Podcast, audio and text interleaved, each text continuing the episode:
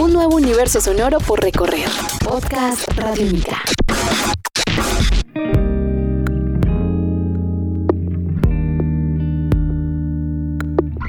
Hola, sean bienvenidos a este espacio llamado El Contraperfil Radiónica, un podcast radiónica en el que conversamos con protagonistas de la música en Colombia. En este espacio conocemos su vida a fondo, su historia, más allá de los escenarios, de los conciertos y de las canciones. Mi nombre es Diego Londoño, arroba el y hoy dedicaremos este contraperfil a Felisa Así que sean bienvenidos, esto es Podcast Radio. Estás escuchando Podcast Radiónica. Elisa, bienvenida a estos Podcast Radiónica a través de radionica.rocks.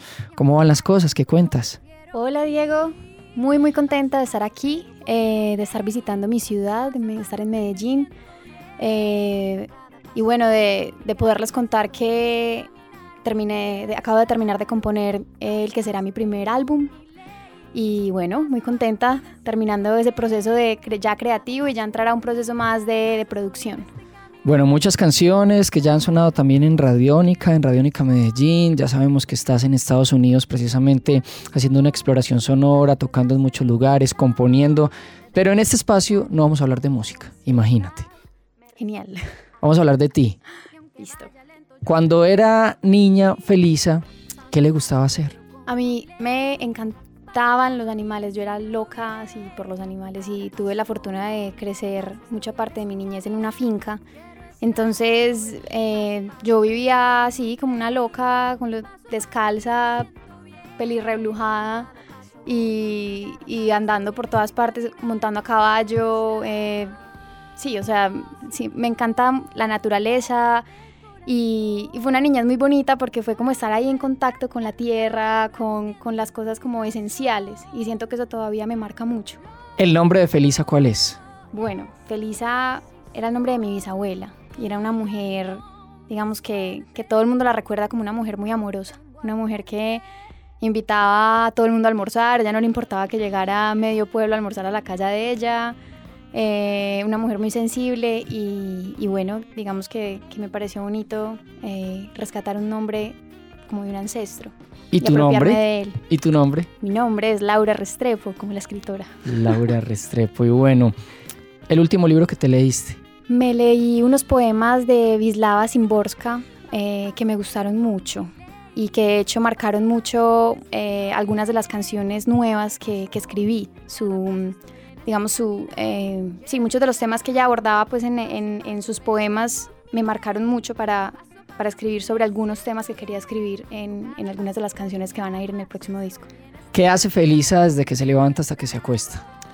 Yo me levanto y hago mi práctica de yoga, que es muy importante para mí. Trato de hacerla en las mañanas, me gusta más, pero bueno, a veces pues por cosas del, del día no se puede, pero generalmente lo hago por la mañana apenas me levanto.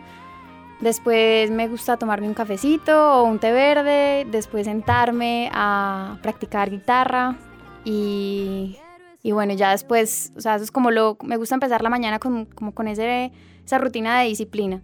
Ya después a lo largo del día ya puedo como despelotarme más, pero la mañana para mí es súper importante para, para eso, para hacer mi práctica de yoga y estudiar guitarra. Estamos con Felisa en este contraperfil radiónica en los podcasts Radiónica, mm, hablemos un poco de las comidas. ¿Qué te gusta comer?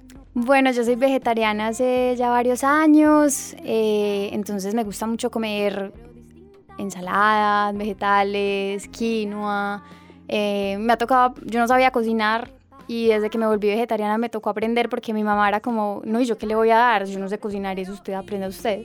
Entonces a punta de Google y de, y de YouTube aprendí a hacer ensaladas, aprendí a hacer recetas vegetarianas muy, muy ricas y ya ahora me defiendo súper bien. Me encanta cocinarme, me encanta prepararme el almuerzo, saber qué me estoy comiendo. ¿El día o la noche? El día. ¿Y por qué?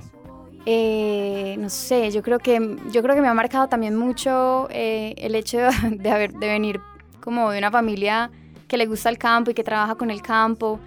Entonces yo he visto a mi papá levantarse a las 5 de la mañana toda su vida, un domingo él se levanta a las 6, entonces para mí, digamos, la mañana siempre siento que me rinde más, siento que, que tengo como más energía y como que estoy mucho más enfocada si me levanto temprano a si trasnocho y me acuesto tarde y me levanto tarde. ¿Qué significan las canciones para Felisa?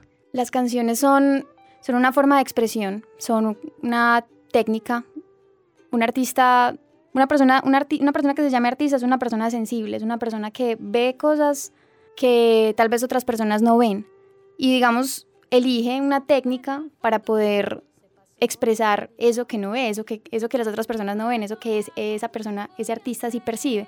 Para mí las canciones son en este momento la técnica que yo elegí como artista para expresar eso. Te voy a hacer un ejercicio de respuesta rápida, así que siempre rápido, ¿listo? Listo. Una comida. Quinoa. Un libro. Oh, y Just Kids, sí, me acordaron del que más me gusta. Un viaje. Nueva York. Una película. Ah, Marcord, sí. Una canción. La Edad del Cielo, de Jorge Drexler. Una emisora.